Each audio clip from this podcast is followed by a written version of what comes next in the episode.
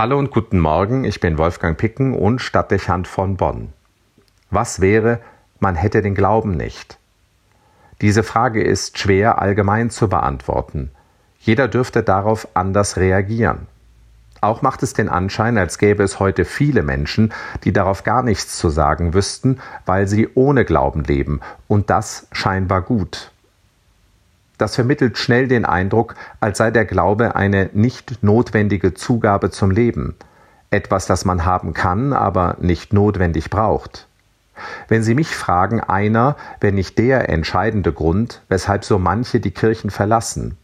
Ein areligiöser Lebensentwurf, der auf einen Glauben, zumal auf eine feste Gemeinschaft Glaubender bewusst verzichtet, weil es ihm keinen zusätzlichen Nutzen bringt.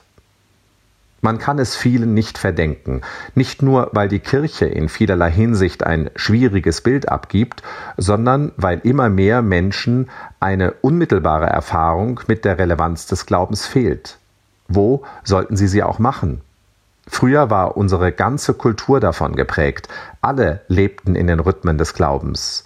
Ihre Gedankenwelt war von den Ideen und Bildern der Heiligen Schrift geprägt. Kaum einer ging nicht durch die Schule des Gebetes und der Vermittlung der wichtigsten Glaubensinhalte. Immer wieder auch kam es zu existenziellen Lebenssituationen, in der Begegnung mit Not und Tod, so dass die religiöse Frage einen Alltagsbezug besaß. Entsprechend hätten sich vorherige Generationen über die Frage nach dem Nutzen von Religion verwundert gezeigt. Für meine Großmutter beispielsweise war es selbstverständlich zu glauben, die Beobachtung aber, dass immer mehr Menschen auch in der eigenen Familie scheinbar darauf verzichten konnten, hat sie irritiert und ihr die Zeit, in der sie lebte, zunehmend fremd werden lassen. Nun ließe sich der Frage nachgehen, ob unsere moderne Zeit sich wirklich in dem Zustand befindet, dass sie die Frage nach Gott und die nach dem Sinn des Lebens nicht mehr stellen müsste.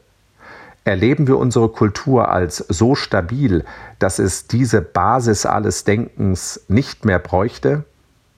Ist die Seele des Menschen aus sich heraus so hinreichend gefüllt, dass Beten und die geistliche Verbindung zu Gott überflüssig geworden wäre?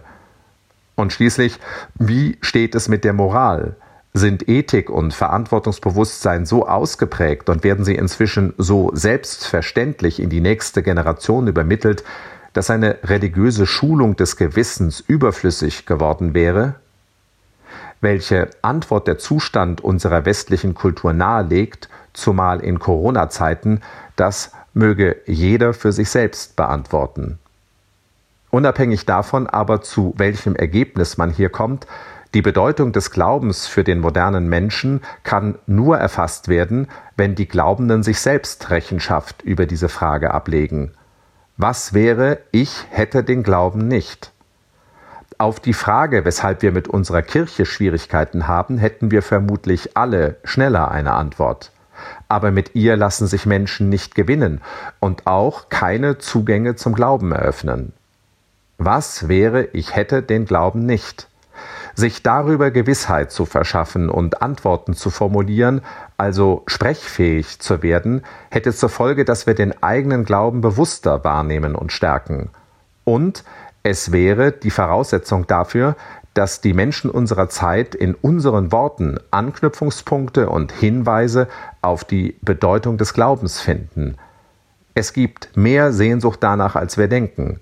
Sehnsucht nach Antworten, die Sinn vermitteln und die Seele stärken.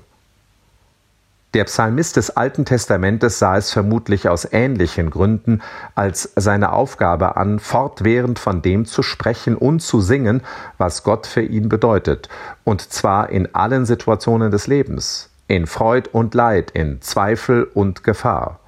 So war für keinen zu überhören, wie hilfreich und heilsam es war zu glauben.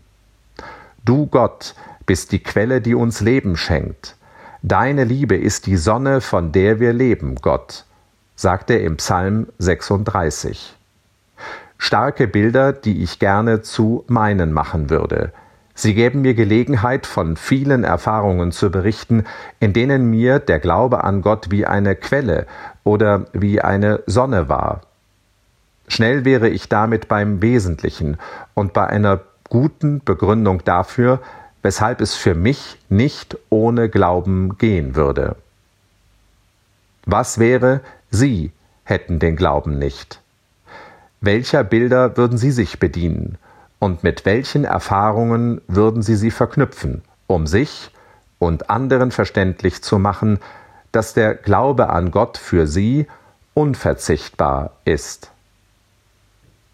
Wolfgang Picken für den Podcast Spitzen aus Kirche und Politik.